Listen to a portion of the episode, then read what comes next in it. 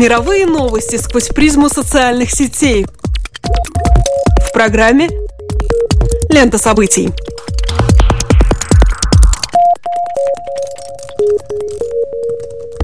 Добрый день, дорогие друзья. Вы слушаете Латвийское радио 4, и меня зовут Алексей Гусев. А меня Роман Шмелев, и в эфире еженедельный дайджест онлайн новостей «Лента событий».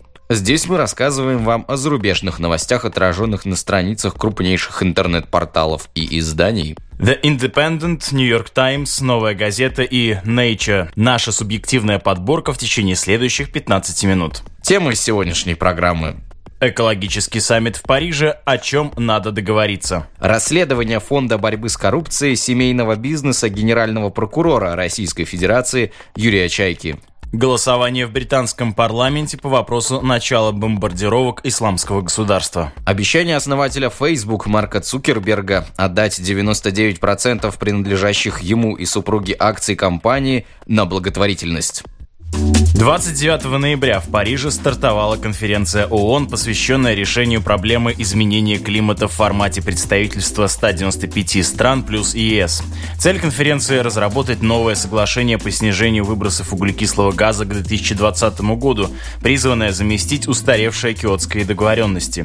Научное сообщество достигло консенсуса по вопросу влияния человеческой жизнедеятельности на экосистему. Выброс газов, вызывающий парниковый эффект, может привести к повышению повышению температуры от 2 до 6 градусов по Цельсию к концу 21 века и, как следствие, неотвратимым последствиям для Земли.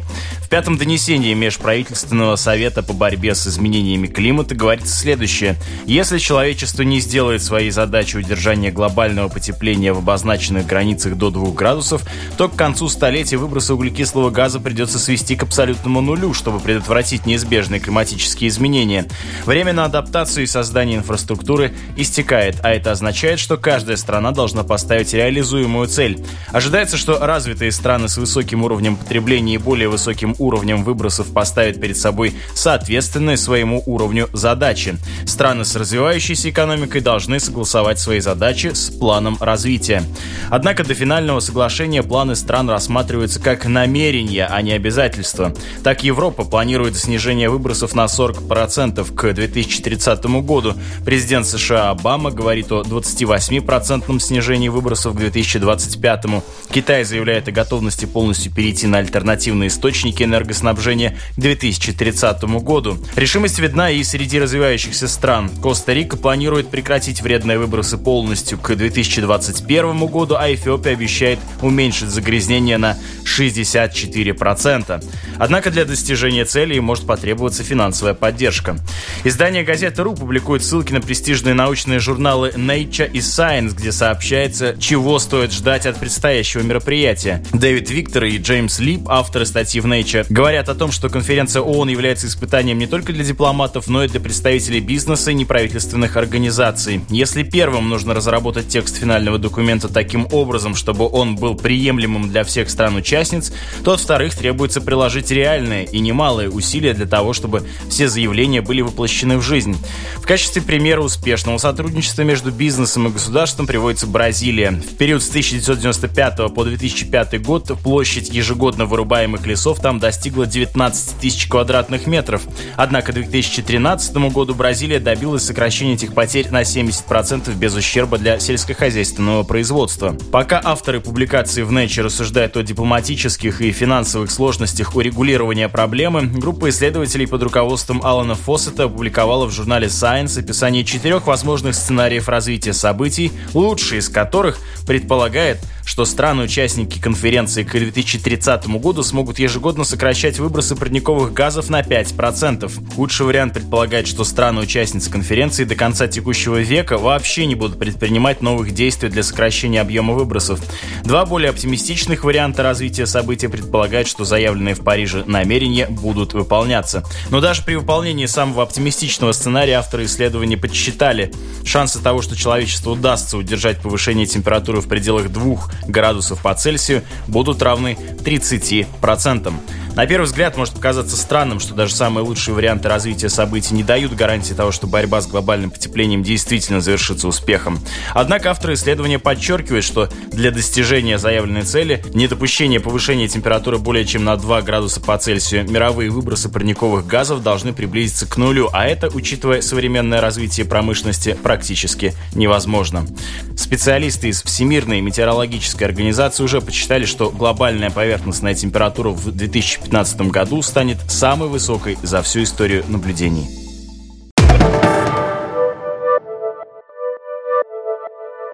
На этой неделе Фонд борьбы с коррупцией Алексея Навального опубликовал огромное расследование, посвященное семье генпрокурора России Юрия Чайки.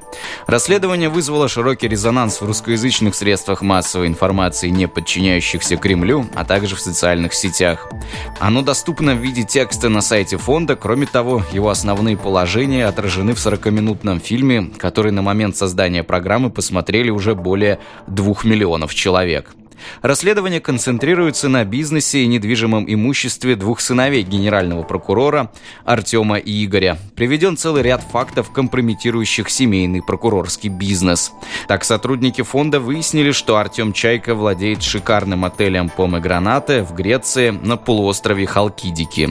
Доля в отеле также принадлежит Ольге Лопатиной, бывшей жене заместителя генпрокурора Геннадия Лопатина. Кстати, их развод, по всей видимости, эффективный. В свою очередь, Ольга Лопатина, совладелица компании «Сахар Кубани», доли в которой принадлежат женам Сергея Цапка и Вячеслава Цеповяза, лидеров Кущевской организованной преступной группировки. Напомню, Сергей Цапок и Вячеслав Цеповяз осуждены на пожизненное заключение за убийство 12 человек, в том числе четверых детей. Кстати, офис «Сахара Кубани» находится в том же здании, где была штаб-квартира Цапка. Также расследование выяснило, что Артем Чайков в конце 90-х и начале нулевых годов захватил Верхнеленинское речное пароходство в Иркутской области и присвоил 12 судов. Рейдерский захват сопровождался смертью бывшего директора предприятия. Согласно заключению судмедэксперта, он был убит, но прокуратура отказалась завести дело. В 2003 году, когда произошло убийство, заместителем прокурора области была некая Альбина Ковалева, которая, по всей видимости, также очень близка к семье Юрия Чайки. Это далеко не все эпизоды, включенные в объемное расследование. Там говорится и о дорогой недвижимости в Швейцарии и Греции, которой владеет Артем Чайка, и о различных его активах в России, и о бизнесе Игоря Чайки, который при помощи картельных сговоров выигрывает различные конкурсы по госзакупкам. Официальные российские лица далеко не сразу отреагировали на публикацию расследования от фонда Навального. Так, пресс-секретарь Владимира Путина Дмитрий Песков заявил, что в Кремле не видели представленных широкой общественности материалов. Через несколько дней сам Юрий Чайка все же выступил с заявлением. Он назвал обвинение в причастности его семьи к коррупции ложью. Цитирую, «Для меня очевидно, что это заказ, выполненный явно не на деньги исполнителей. Большие деньги. Изложенные сведения носят заведомо лживый характер и не имеют под собой никакой почвы. Мне абсолютно ясно, кто и что за этим стоит. Думаю, в скором будущем я это озвучу». Конец цитаты. Впрочем, никаких опровержений по существу из уст генерального прокурора не последовало. С другой стороны, перед публикацией сотрудники фонда передали имеющуюся у них информацию журналистам «Новой газеты», которые не только перепроверили и подтвердили указанные выше факты, но и сами смогли обнаружить еще одну гостиницу в Греции, принадлежащую прокурорской семье. Фонд борьбы с коррупцией сейчас пытается инициировать уголовное расследование в отношении генерального прокурора.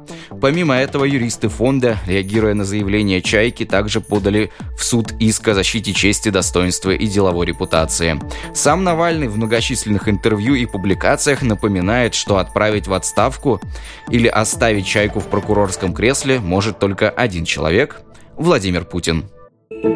В среду, 2 декабря, после 10-часовых дебатов парламент Великобритании проголосовал за военное вмешательство в конфликт на территории Сирии. С четверга британские ВВС начали бомбардировки военных целей группировки, известной как «Исламское государство». Решение оказалось непростым, голосование проходило на фоне антивоенных манифестаций и жаркого обсуждения в английском обществе.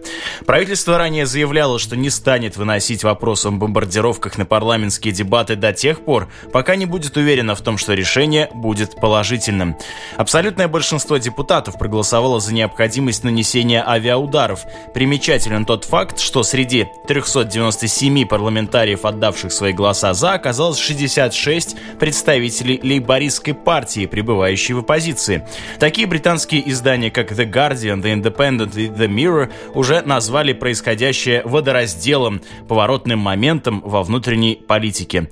Раскол в лейбористской партии был отмечен красноречивым выступлением теневого министра иностранных дел Хиллари Бена, призвавшего своих однопартийцев проголосовать за участие в военных действиях и тем самым ослушаться руководителя партии Джереми Корбина.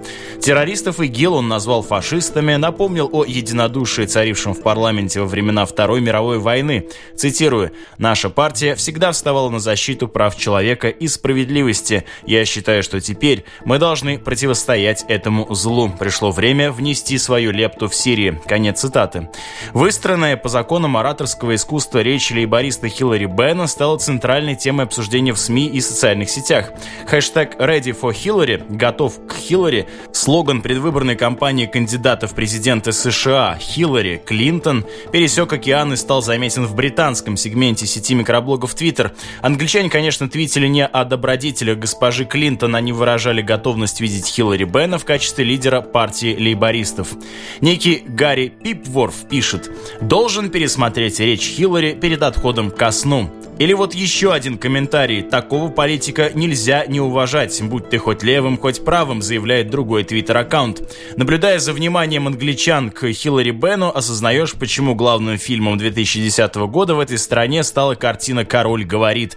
Английская нация верит в силу своего литературного языка. Пресса обсуждает не последствия вторжения в Сирию и возрастающую вместе с ним террористическую угрозу внутри страны, а красноречие политика.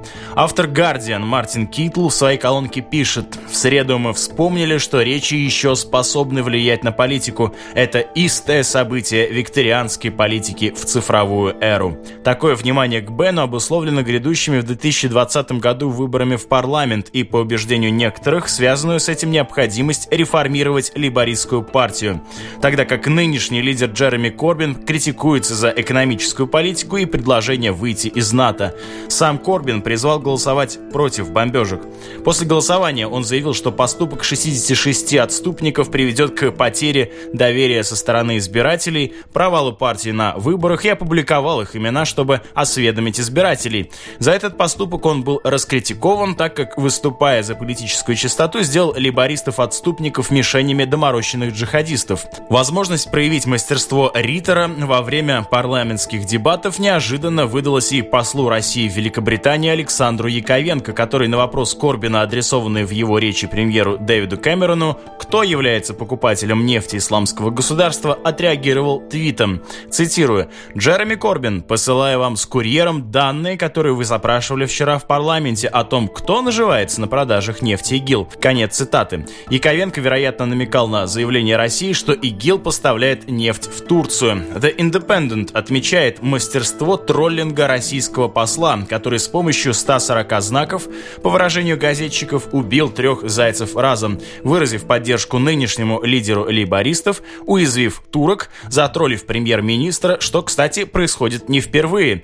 В сентябре этого года твиттер-аккаунт российского посольства в Великобритании был замечен среди подписчиков аккаунта Cameron Pig, на что указал журналист BBC Дэниел Сэнфорд. Цитирую, «Важные новости. Аккаунт российского посольства фолловит аккаунт Cameron Pig. Ну так, просто, чтобы вы знали». Конец цитаты. Посольство, в свою очередь, отреагировала твитом «Мы фоловим страницу, не свинью, исправьтесь». Возмутивший журналиста аккаунт возник осенью этого года в разгар так называемого «свиногейта» – «пиггейт». В середине октября вышла биография Камерона под названием «Зовите меня Дэйв», в которой приводится неприличный анекдот о мертвой свинье и будущем на тот момент премьер-министре Великобритании. Найти его можно на Википедии или пройдя по ссылке, опубликованной на странице нашей программы на Facebook.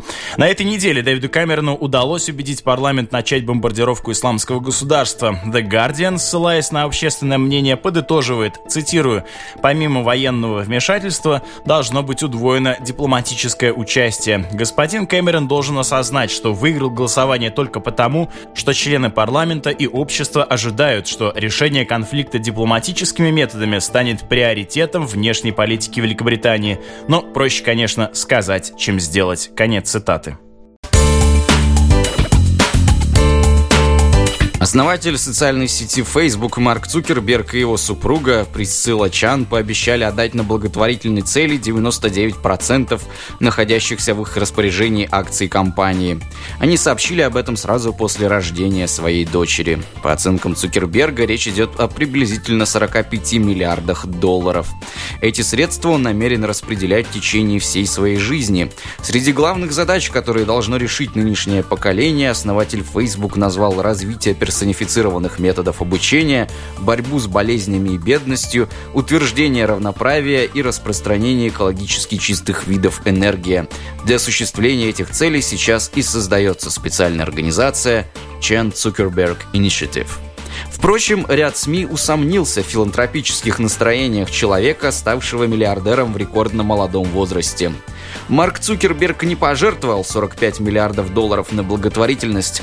Возможно, вы слышали подобное, но это не так – пишет репортер издания ProPublica Джейси Айзингер в колонке для The New York Times.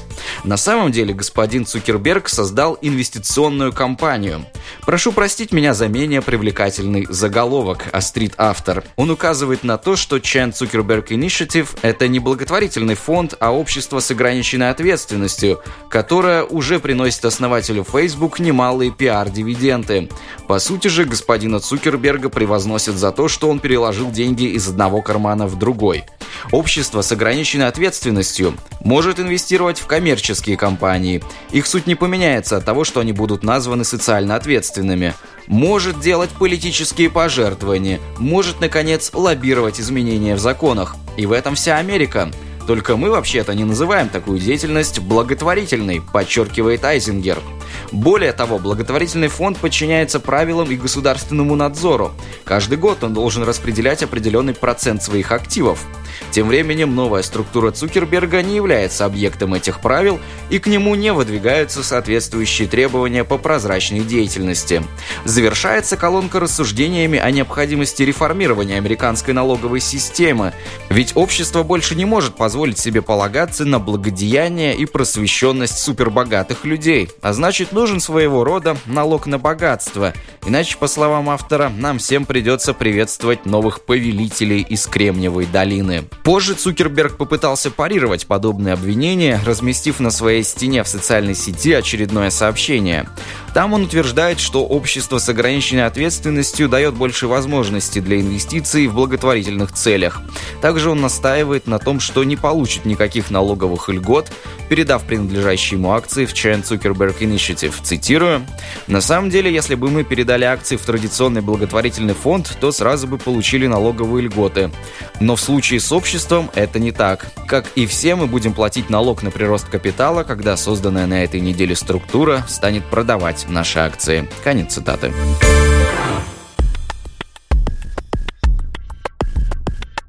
Подписывайтесь на страницу программы «Лента событий» на Фейсбуке, следите за нами на сайте латвийского радио 4 lr4.lv и не забывайте проверять подкасты Apple. С вами были Роман Шмелев и Алексей Гусев. До новых встреч!